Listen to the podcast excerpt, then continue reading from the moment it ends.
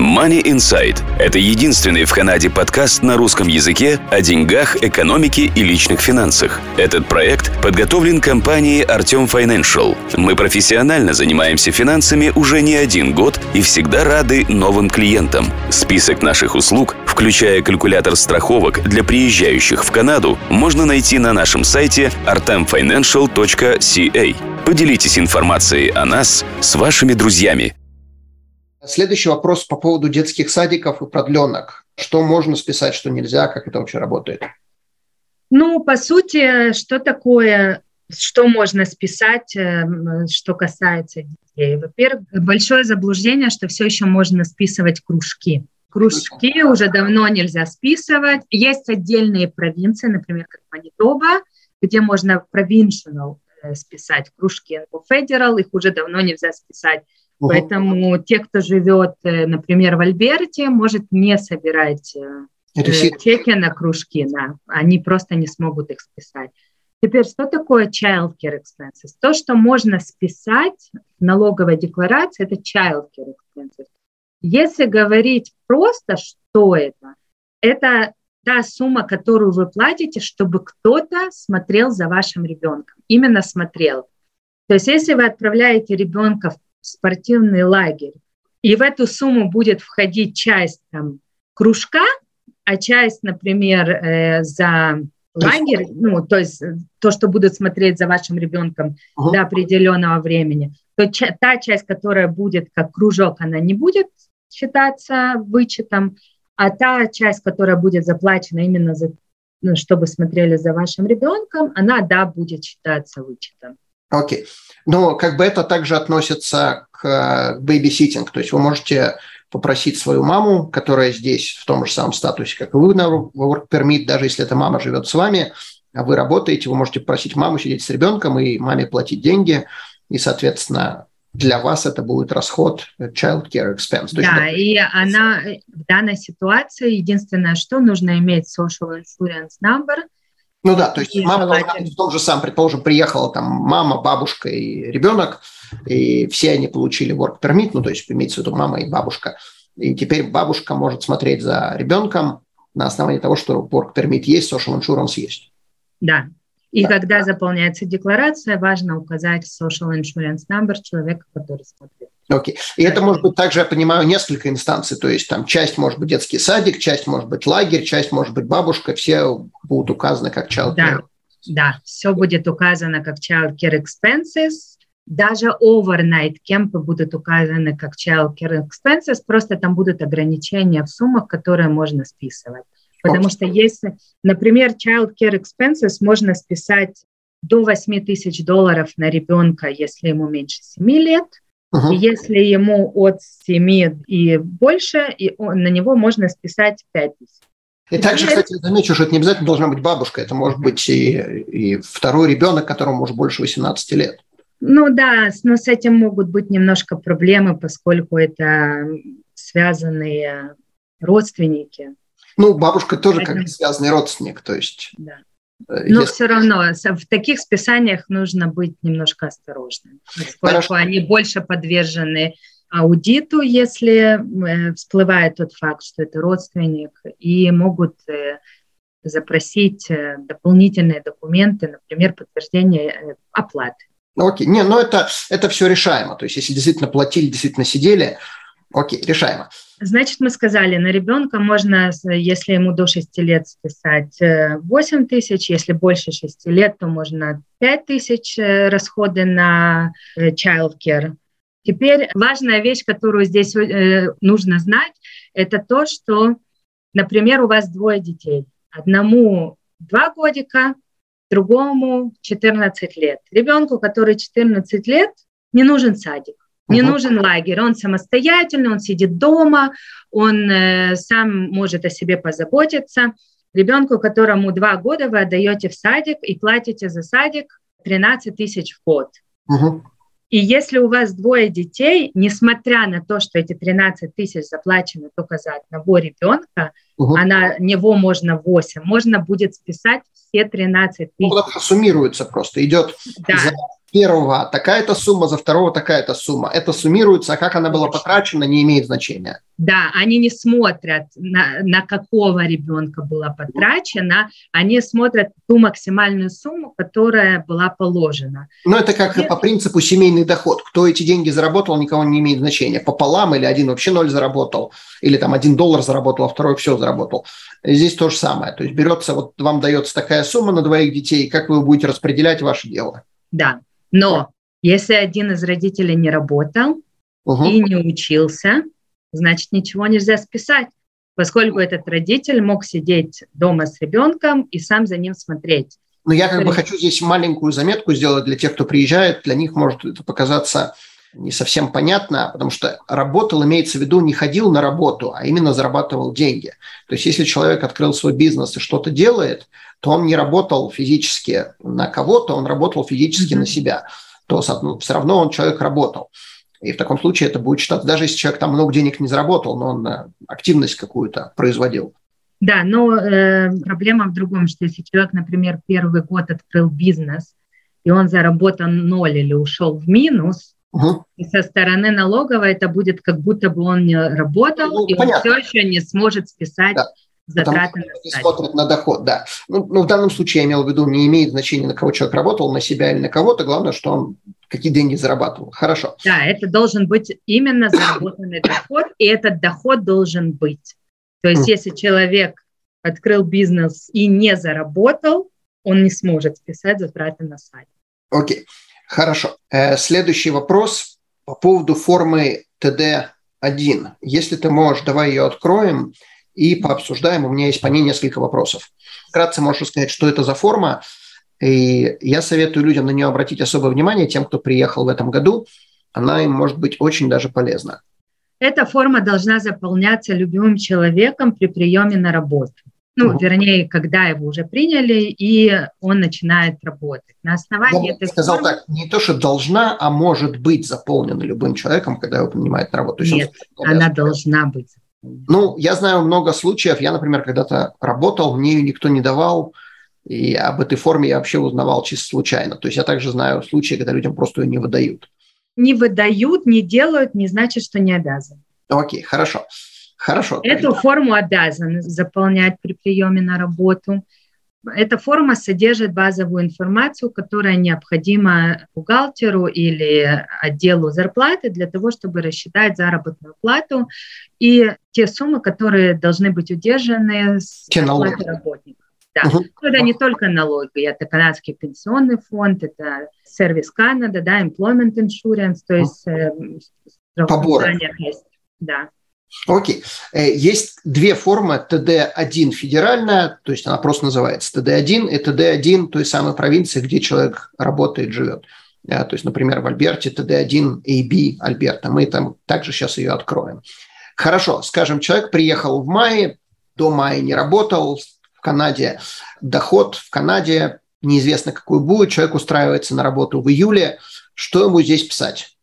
Ну, в первую очередь, если человек первый год, который он приехал в Канаду, то, как мы уже говорили ранее, что CRA не будет, даже если у него до приезда в Канаду не было дохода, CRA не будет спешить давать ему вот этот вот 14 398 необлагаемых налогов. Что это за сумма? Что это такое вообще? Это сумма, базовая сумма, которая, по сути, не облагается налогом. То есть, если okay. вы заработали меньше, чем 14 398, то вы не будете платить никаких налогов.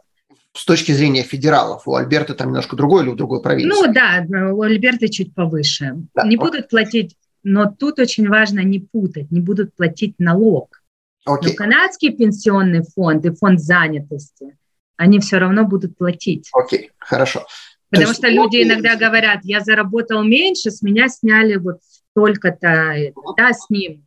Окей, хорошо. То есть, если, предположим, человек устраивается на работу, там, скажем, женщина устраивается на работу, ей будут платить, она считает, что ей будут платить 10 тысяч в год, то есть я просто беру такие цифры что, ну, от балды. А что она должна вот в этом самом номер один написать в графе? если она будет полный год в Канаде, она поставит вот эти 14 398. Если она будет полный год, то есть если, там, предположим, приехала 1 января, а если приехала в мае и устроилась в июле? Если приехала в мае и устроилась в июле, тут немножко сложно. Она может, конечно, поставить все 14 398 с практики, даже если она поставит меньше, не факт, что э, вот тот отдел, который будет заниматься заработной платой, поставит другую сумму у себя, по крайней мере, то, что я вижу. Просто здесь может быть одно из двух. Или она получит возврат, или она будет должна. Окей, okay. как сделать так, чтобы получить возврат? Ну, что такое налоговый возврат? Налоговый возврат – это переплаченные налоги. Скажем, okay. даже если она приехала в мае, но у нее есть дети, которые ходят в садик, она платит за этот садик, зарабатывает 10 тысяч, у нее есть дополнительные налоговые кредиты, или она параллельно учится и mm-hmm. будет иметь вот эту форму э, на списание затрат на учебу, угу. то она, в принципе, может и поставить все 14 398. Мало того, никто не будет сидеть и считывать по дням, угу. сколько из этой суммы ему положено, правильно? Поэтому я полагаю, что большинство все-таки поставят здесь э, Окей, okay. то есть ничего страшного в том, что человек поставит эту сумму, нету, то есть э, когда бы не приехал. Нет, он просто может оказаться быть должным в конце года. Опять, это очень сложный вопрос. Я приведу пример. Когда ты приехал в середине года, поставил всю сумму, но при этом можешь получить возврат. Например, человек приехал, он находится часть года в Канаде, только часть. Но он устроился на хорошую зарплату. Например, ему платят, я не знаю, 5 тысяч минус там, да, сколько-то с него должны снять. Дело в том, что когда программа считает э, отчисления, она будет э, считать тоже с учетом того, что человек был целый год в Канаде. Ну, то есть, что эти 5 тысяч он получает полный год. Ну, то есть э, он... ретроспективно, она просто э, высчитывает не то, что человек начал работать в июле, и он получает с июля 5 тысяч да. года. Она считает, что он эти 5 тысяч получил весь год. То есть система... Да, а получая 5 тысяч, что происходит, если он э, расчет идет из года? Он переходит в другую налоговую ступень. Соответственно, он изначально переплачивает эти налоги. Поэтому даже несмотря на то, что он приехал в середине года, и даже несмотря на то, что ему не положены все эти 14 398 долларов, у него все еще есть шанс получить хороший возврат. То есть здесь оно будет настолько неоднозначно, опять налоговая система Канады, она достаточно сложная, ты об этом знаешь. И когда тебе задают вопрос, сколько мне придется платить налогов или сколько у меня будет возврат, без введения конкретной ситуации, без введения конкретных данных, ты просто не можешь э, этого сказать. Да, но это как при рождении сказать ребенку, сколько у него будет детей. Никто же не знает, сколько у него будет детей. Да, поэтому тут чисто индивидуально. Просто человек должен учесть, если у него, например, зарплата, скажем, средняя, да, ну, небольшая, и он приехал в середине года, и с этой зарплаты у него не будут браться налоги, и он, например, мог заработать только 7 тысяч на облагаемых налогом, а он заработал 8 именно за счет того, что он только часть года. Предположим, что у него нет никаких других налоговых кредитов, ни садиков, ни, ни работающего супруга или супруги, да, как бы, вот это единственный налоговый кредит, который у него есть, сингл. Но у family ничего нет. То все, самое страшное, что его ждет, э, это то, что ему придется доплатить. Окей. Okay. Вопрос тогда в этой форме учитывается, то есть я здесь вижу tuition, э, в этой форме учитывается, а, если супруг живет за границей и доход ноль, можно ли это указать и учитывать также для расчета налогов? Б. Учитывается количество детей, которые есть на содержании, то есть dependents. К сожалению, child amount точно так же отменили несколько лет назад. Единственный случай, когда ты можешь на ребенка получить э, какой-то налоговый кредит, это если твой ребенок infirm или disabled. Угу. То, ну, есть то есть он имеет э, проблемы да, что такое infirm? Э, это ребенок, который не инвалид, но ему все еще нужно больше, чем обычному ребенку в его возрасте. Мало того, это недостаточно, что ты сам решил, что у ребенка что-то не в порядке. Ну, это, да, на основании врача, да. на основании врача. То есть ребенок нормальный, ребенок окей, но ему требуется больше подхода, больше э, внимания, какие-то нужды у него более повышенные, угу. чем у ребенка. Врач знает э, это установить и может дать соответствующее заключение. То есть если у ребенка есть какие-то проблемы, то он может считаться infirm, но он все еще не будет считаться ребенком-инвалидом. Он будет именно считаться ребенком с какими-то отклонениями. Окей. И также вопрос, если супруг находится не в Канаде, можно ли это как-то учитывать для уменьшения налогов? Очень распространенная ситуация, и да.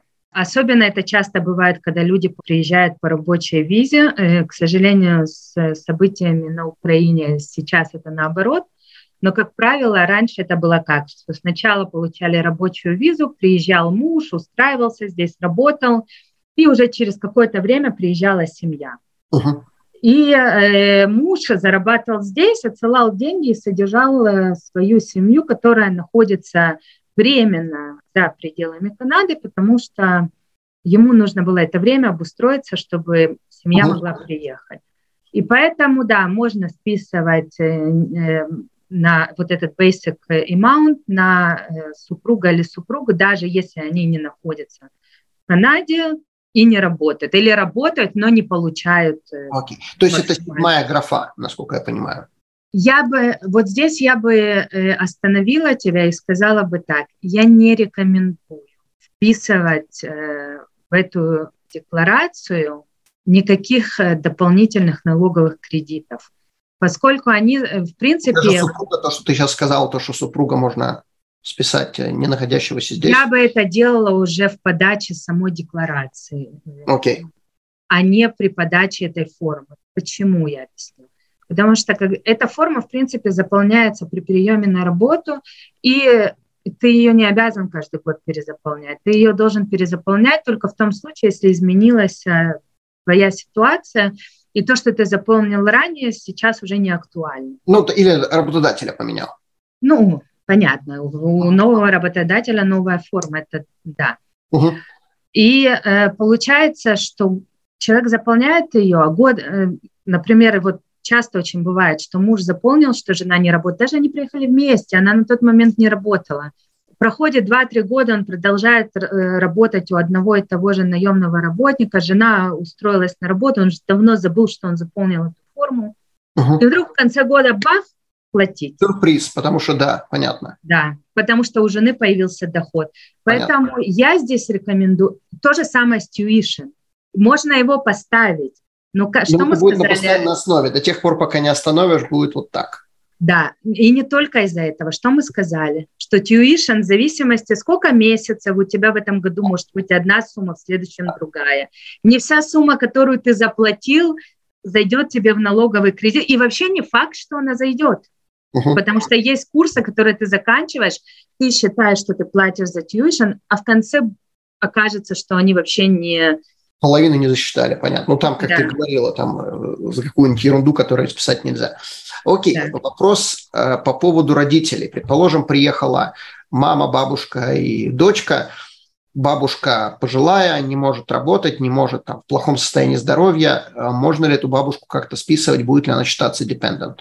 Есть определенные ситуации, когда она может считаться dependent. То есть если у нее есть проблемы со здоровьем, ей больше 65 лет, то да. 65 и... лет это по Альберте или это по федералам? Критерий? Вообще, возраст 65 лет. Нет, ну, я как бы понимаю, что 65 и в Альберте, и в других провинциях будет 65 лет. Я просто имею в виду, то есть ты в данном случае говоришь по поводу федеральной, как бы налогового кредита федерального или... Э, да, а, я говорю про Canada Caregiver Amount. Окей. То есть что для этого нужно сделать? Для этого надо у врача какие-то бумаги получить? Но ну, желательно, потому что всегда такие вещи, поскольку они дают дополнительные налоговые кредиты, как правило, не маленькие, угу. они попадают э, в ту категорию, которая может быть э, проверена, и, соответственно, желательно иметь любые подтверждения, что человек действительно был недееспособен, не мог работать или имеет проблемы со здоровьем, и ему требуется уход. Окей, но это все также распространяется на людей, которые по work permit приехали. Конечно, в тот момент, когда они налоговые резиденты Канады, они имеют все те же самые налоговые льготы и обязательства, как любой другой резидент Канады. Окей. Путешествуете? Мы обезопасим ваш путь. Страховки на все виды путешествий, приезжающим в Канаду. Калькулятор находится на нашем сайте atomfinancial.ca. Э, по поводу, скажем, приехала женщина, мама, дочка. Можно ли списывать на маму? Будет ли мама считаться dependent, если мама в плохом состоянии здоровья? Именно потому, что мама в плохом состоянии здоровья, она может qualify как dependent, и э, можно получить дополнительные налоговые кредиты. Okay. Для этого обязательно должно быть э, заключение э, медицинского работника. В котором будет указано, что этот человек имеет э, определенные проблемы и нуждается в какой-то помощи. Окей. Okay. Но это все также распространяется как и на пиар резидентов, так и на work permit людей, которые приехали. Да, okay. да. И это не обязательно должна быть именно мама. Это может быть и бабушка, и э, жена, и внук. То есть э, в тот момент, когда у человека есть какой-то impairment, то есть какие-то отклонения, э, и они подтверждены э, медицинским работникам, он имеет шанс э, получить дополнительный налоговый кредит. Угу. Окей, хорошо. Давай тогда перейдем к форме ТД1 Альберта, и, соответственно, у меня там вопросы были. Вот здесь в Альберте не 14 тысяч, как было у федералов, а 19 тысяч, то есть по дефолту это уже стоит 19 тысяч, изменять там ничего не надо. То есть даже если у человека больше, чем 19 тысяч кредитов, то все равно поставить больше 19 нельзя. Опять-таки, я бы здесь сказала бы то же самое, что я и сказала раньше, что не, ничего заполнять не ничего, кроме своих э, персональных, вот этого персонального basic amount. Единственное, что если у человека есть disability подтвержденная, да, как бы он ну, может... Перманентно, скажем так, да. Или да. он человека, ну, или он знает, на какой период она у него подтверждена, он может это поставить. Но все остальные вещи, ну, как бы если человеку больше 65 лет, и у него H-amount положен, пожалуйста, это его личный налоговый кредит. Ну, понятно. То, что, Но что никогда будет, не ставить налоговые кредиты, которые имеют отношение к другим членам семьи или не являются постоянными, как, например, вот tuition, да? Ну да, понятно, то, что может измениться, в следующем году будет другая цифра, или человек перестанет учиться. Что такое disability amount? Давай сейчас поговорим немножко по поводу вот этой формы Т2201 как это вообще можно получить? Человек приехал с плохим здоровьем, опять-таки берем пример дочка, мама, бабушка. А, у любого из этого члена семьи может быть плохое здоровье. Соответственно, дочка и мама, дочка до 18 лет и мама – это одна семья, бабушка – это другая семья. То есть и дочка, и мама, и бабушка могут получить, если у них плохое здоровье, disability tax credit. Что да. это вообще за форма, как она заполняется, для чего она нужна? Ну, эта форма заполняется вообще э, медицинским работникам зачастую. Просто люди... То есть форма 2201, вот то, что вот здесь вот в четвертой графе, э, да. то написано Т2201. Окей, хорошо. Да. Как бы там, может, и есть какая-то базовая информация, которую нужно, можно заполнить самостоятельно, но поскольку ты уже платишь врачу, да, как бы, чтобы он заполнил тебе эту форму, потому что ее бесплатно не заполняют, насколько мне известно. По крайней мере, я еще с разговора своих клиентов не столкнулась с тем, чтобы эта форма заполнялась медицинским э, работником, а врачом зачастую, uh-huh. чтобы она заполнялась бесплатно.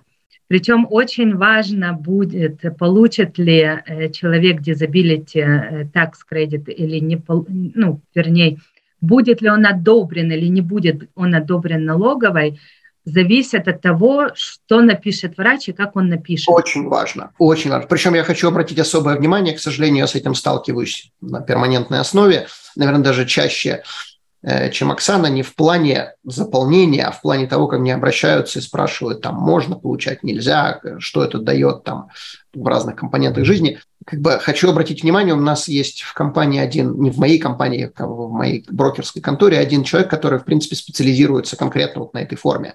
У него порядка 400 клиентов, людей, которые с ним заполнили эту форму, то есть он хоть и financial advisor, но он помогает людям заполнять ее. То есть он обращает внимание на некоторые вещи. Он не может, не имеет права заполнять, но он как бы может посоветовать там или с врачом поговорить.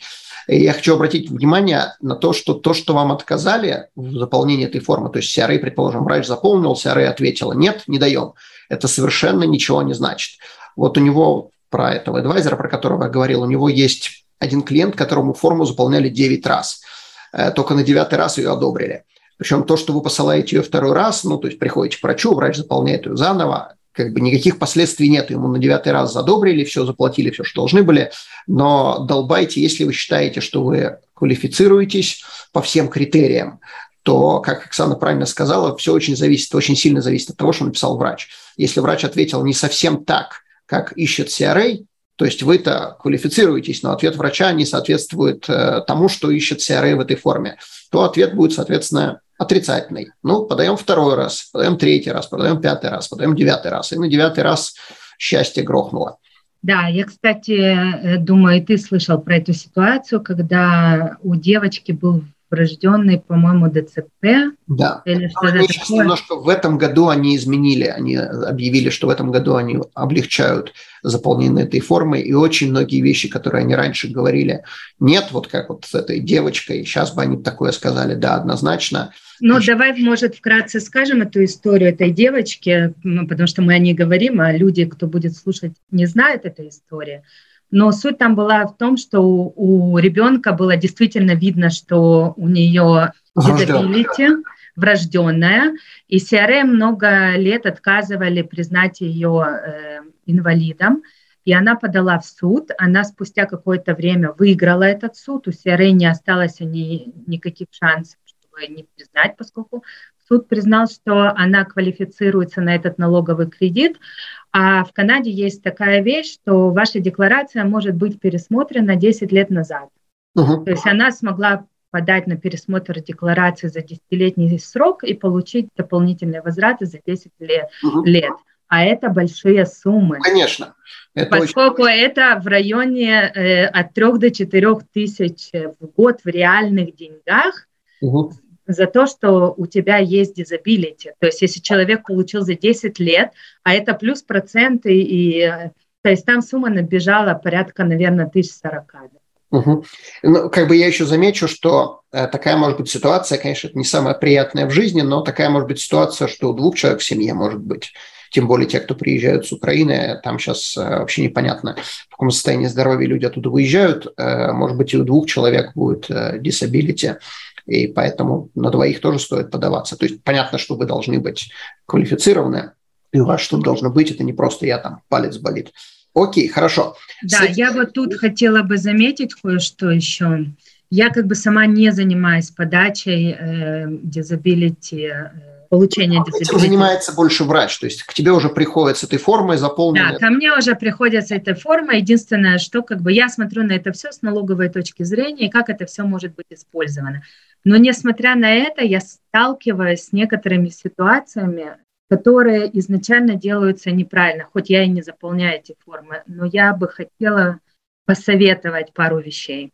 Первое – это когда disability tax credit назначается на ребенка, то можно сделать так, что и отец, и мать могут списывать этот налоговый кредит. Угу. Причем он может делиться между матерью и э, отцом. Если разведены или в одной семье? Нет, если в одной семье. Uh-huh. То есть он не обязан быть использован полностью только одним членом семьи. Uh-huh. Поэтому обязательно при заполнении э, документов пишите, кто вы хотите, чтобы списывал этот налоговый кредит. И второе. При заполнении документов ты имеешь в виду на подачу на эту форму? На подачу на дизабилити, okay. да. Okay. И вторая вещь, которая очень важна, если мать знает, что она в ближайшее время все равно не будет работать, и как бы они не хотят ставить двоих, потому что у меня была ситуация, когда э, ко мне люди пришли, а я не могу списать дизабилити, потому что она написана на мать, а мать не работала. а отец не может использовать, потому что в его файле это нету. Это не проблема поменять, нужно просто это дополнительные ну, письма. Ну, головная боль, бумаги, макулатура, да. оплата бухгалтера. Во-первых, если вы не знаете, самое идеально поставить двоих.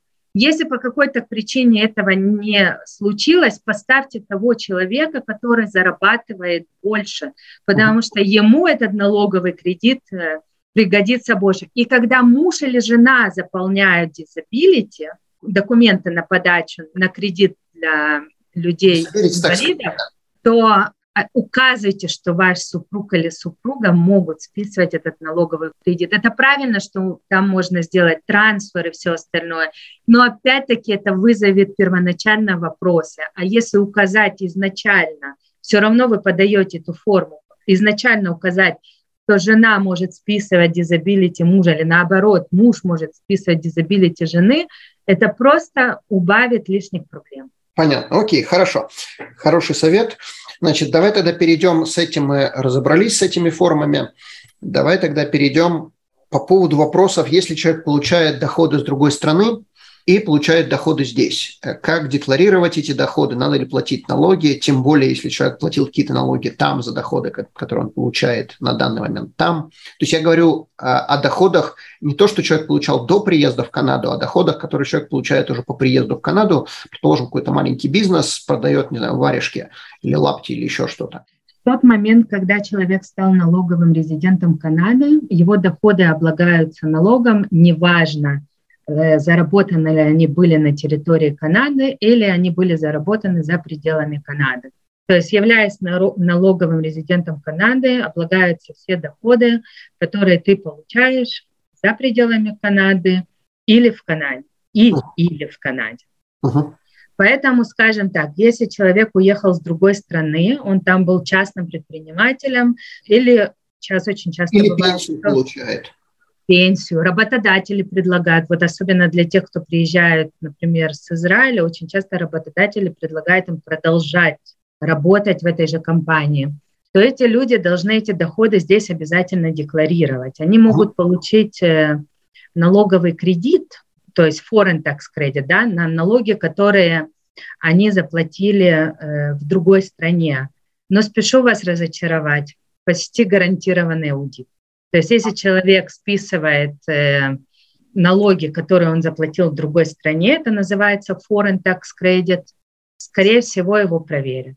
То есть, предположим, давай возьмем такую гипотетическую ситуацию. Приехали из Украины, там человек продает варежки, продолжает получать тысячу долларов в месяц, причем он их сюда, сюда не переводит, а получает их там на какой-то свой э, счет. Здесь он указывает, что у него доход за эти тысячи долларов в месяц был 12 тысяч долларов там, плюс mm-hmm. какой-то доход здесь, и там человек заплатил, не знаю, 500 долларов налогов, там, 1000 долларов, 5000, не, не имеет значения. Во-первых, надо ли ему как-то доказывать, сколько он заплатил налогов? Во-вторых, надо ли как-то доказывать, сколько он заработал там? Ну, насчет заработал, э, как правило, я пока не видела, чтобы проверяли, но однозначно могут проверить. Желательно, чтобы он имел возможность показать, сколько он действительно заработал, но это может быть подтверждение инвойса, да, который он вытаскивает, или ресит. Ну, то есть что доказывает. Да. Окей. Банковские распечатки, естественно, они должны будут быть переведены на э, английский язык. А это вот эти налоги, которые человек платит, это будет конкретно, вот давай скажем про Украину. Налоги, которые человек заплатил в Украину, они будут засчитываться? Будет ли налоговый кредит на основании того, что заплачено. Украина есть договоренность об избежании двойного налогообложения, поэтому налоги, которые э, были уплачены в Украине, они будут э, учтены Канадой. Ну, соответственно, если было достаточно дохода, чтобы... Например, скажем так, человек находится весь год в Канаде, все вот 365 дней, имеет доход только с Украины, имеет доход 10 тысяч. Угу. По идее, из 10 тысяч он здесь ничего не должен платить. И даже если он в э, Украине заплатил какие-то налоги на эти 10 тысяч, здесь ему этот налоговый кредит просто не понадобится. Ну, ну, если это 10 тысяч было, а если 10 тысяч, предположим, там и 10 тысяч здесь? Тогда, да, тогда учтется э, налоговый кредит э, частично или полностью. Опять это очень индивидуальный и непосредственно зависит от того, сколько человек заработал. Но с Украиной есть другая проблема. В Украине единый налог. Если человек заработал меньше определенной суммы, частный предприниматель, то он э, платит единый налог. Опять, я не специалист э, по налоговому вложению Украины, но это то, что говорят мне мои клиенты. Да? То есть, что он делает? Он, например, платит там 5 или 10 процентов от суммы оборота. То есть, человек заработал 100 тысяч гривен, должен заплатить там я не помню сколько, но неважно, 5 10, или 10 процентов. Ну да, скажем, 10 процентов, не суть важно. 10 процентов, да. Он заплатил там 10 тысяч гривен и все. Как это будет в Канаде? А, здесь по-другому. Здесь это плюсуется. И учитывая... а, а здесь это будет по-другому. Что будет здесь? Здесь ты покажешь доход 100 тысяч, а потом ты спишешь свои расходы, угу. потому что здесь нет единого налога. Угу. А потом ты должен будешь доказать, что ты заплатил еще какой-то налог, и уже с учетом налога, который был заплачен, и с учетом чистой прибыли, а не прироста, как э, в Украине, тогда уже будет высчитываться. Понятно. То есть это довольно-таки сложно. Окей. Хорошо. Оставим это на мастеров, которые разбираются в налогообложении в Украине. И, соответственно, следующий вопрос, который у меня есть. Нужно ли делать э, social insurance на детей? Возвращаясь к людям, которые приехали э, с Им не дадут. Не дадут, окей. Не дадут почему? То есть ребенок... Потому же... что они на visitor permit. Нет, они на work permit. Дети нет. Не, ну хорошо, а дети могут работать? Им нужно будет получать разрешение. Получать разрешение на работу. Окей, хорошо. Вообще, э, смотри, я как бы не иммиграционный консультант, да, я не знаю, может быть, сейчас для людей, приезжающих с Украины есть какие-то более измененные правила, но если говорить о стандартной ситуации, то когда приезжают родители по рабочей визе, то мама, папа получают рабочую визу, дети, как правило, получают visitor permit на тот же самый срок, и они могут только учиться. Если ребенок хочет э, работать, он должен получить, соответственно, поменять свою, свою визу, чтобы иметь возможность работать. Но в данном случае, как это все работает, э, это уже лучше обращаться к иммиграционному консультанту. Okay, Но по, по, если дети не имеют work permit, они не могут получить social. Окей. Okay. Ну, у меня был еще один вопрос по поводу, с какого возраста дети могут работать. Но, предположим, дети получили... С любого. С любого возраста. То есть э, э, теоретически мы можем, э, не знаю, там две семьи приехало, знакомые, в одной семье есть девочка 9 лет, в другой семье есть девочка 11 лет.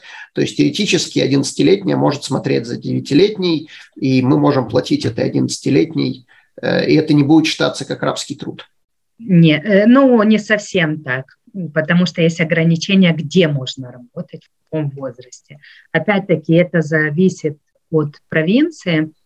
Но, например, ребенок может с любого возраста работать там вот в рекламе, да, то, что детей снимают uh-huh. на памперсы и на все остальное, это тоже работает. Но, в принципе, в Альберте ребенок может, скажем так, э, более-менее начинать полноценно работать только с 14 лет. Окей. Okay. С 14 и то не везде, и то только определенное количество часов, и ни в коем случае не в школьное время. Понятно. Ну да, в, в Конго детей в 14 лет не засылайте, ясно. Хорошо. Я думаю, что у меня будет, наверное, последний или предпоследний вопрос по поводу уже самой налоговой декларации, которую каждому, а, кто находится в Канаде, как мы сказали, налоговый резидент надо заполнять. Как ее заполнять? Можно ли ее заполнять самому? Есть ли какие-то софтверы? Сколько это стоит с бухгалтером? Можно ли ее заполнить бесплатно без бухгалтера? Нужно ли? И вот что у тебя есть на эту тему сказать? Ну, я скажу так, несмотря на то, что я 20 лет проработала бухгалтером, первый год свою декларацию я сама не делала. Но самое худшее, что когда мы пошли сделать это с кем-то другим, человек был настолько непрофессиональный, что мы нарвались на аудит, и вместо э, возврата получили еще ужасный долг, пришлось Понятно. это переделывать. Да, то есть если ты не знаешь, лучше не лезь, э, потому что это может стоить дороже. А, кстати, э, извини, сейчас еще такой короткий вопрос. Первую налоговую декларацию надо бумажную до сих пор или это нет, уже? Уже, уже давно нет. Окей, Единственное, хорошо. что не всякий софтвер принимает, и мне говорят, ну как, я вот должен поставить э, теперь отправлять вручную. Нет. Есть несколько нюансов, которые зависят от программы к программе. Например, в моей программе, если ты поставишь ноль дохода до приезда в Канаду, если он был действительно ноль, то она мне не даст сделать электронную подачу. А вот если я поставлю 3 доллара, которые ну вот, ну ни на что не повлияют, оно мне даст отправить декларацию. То есть э, может быть технически какая-то проблема, но отправлять можно электронно. Заполнять самому или нет, человек должен решить сам. Куча бесплатных софтвер, которые есть. Я не рекомендую отправлять декларации, если нет у человека базовых навыков каких-нибудь и понятия вообще бухгалтерии, налогообложения. И э, первая декларация, она немножко специфическая, поскольку ты указываешь, что ты иммигрант, вот эти доходы, которые ты должен указать до приезда в Канаду.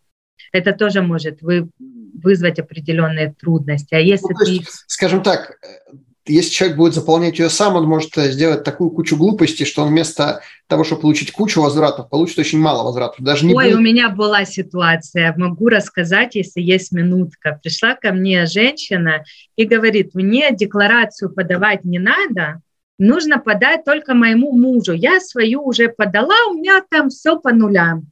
Я говорю, окей, хорошо, давай делать декларацию твоему мужу. Муж был self-employed. У мужа доход получился очень маленький, и в итоге ей больше 3 тысяч был положен возврат. Сколько тысяч? Три. Три, Три с лишним тысячи. Угу. И я ей говорю, ну хорошо, ты подала декларацию, ты могла получить три тысячи возврата, в конечном итоге ты получила ноль. Давай мы с тобой это подадим на пересмотр и получишь ты свои, э, свои, свои деньги. Да. То есть э, не зная некоторых нюансов, можно легко ошибиться и наделать. Но люди не знают, что они не знают. То есть то, что они воткнули там что-то, написали что-то в налоговой декларации, вот как ты сказала, можно написать ноль и очень долго нажимать на submit, submit, submit, а он все равно не будет принимать это, потому что надо написать три. Да, да, это тоже может быть. Окей. То есть э, однозначно советую приходить к бухгалтеру хотя бы первый год – тем более у вас будет куча всяких расходов, которые, может быть, можно будет списать, как какая-нибудь учеба, детские садики, там, не знаю, тот же самый GST, HST, Carbon Tax еще полно всякой ерунды, которые люди даже не будут знать, что это можно, что им положено. Окей, хорошо. Оксана, давай тогда последний вопрос, и на этом будем закругляться. Э, с какими вопросами к тебе обращаться, как к тебе обращаться и каких клиентов ты принимаешь? Я, в принципе, работаю со всеми персональными декларациями. Э, даже те, кто имеет доходы за пределами Канады и имеет их, например, в той же самой Украине, мы подаем, мы делаем эти декларации. Поэтому любая персональная декларация, также корпоративные налоги и индивидуальные предприниматели. Окей, okay. хорошо. Как с тобой связаться, мы обязательно поместим под этим подкастом. И, соответственно, пишите, задавайте вопросы и не забывайте становиться клиентами. Оксана, большое спасибо за огромное количество информации и спасибо, что была с нами.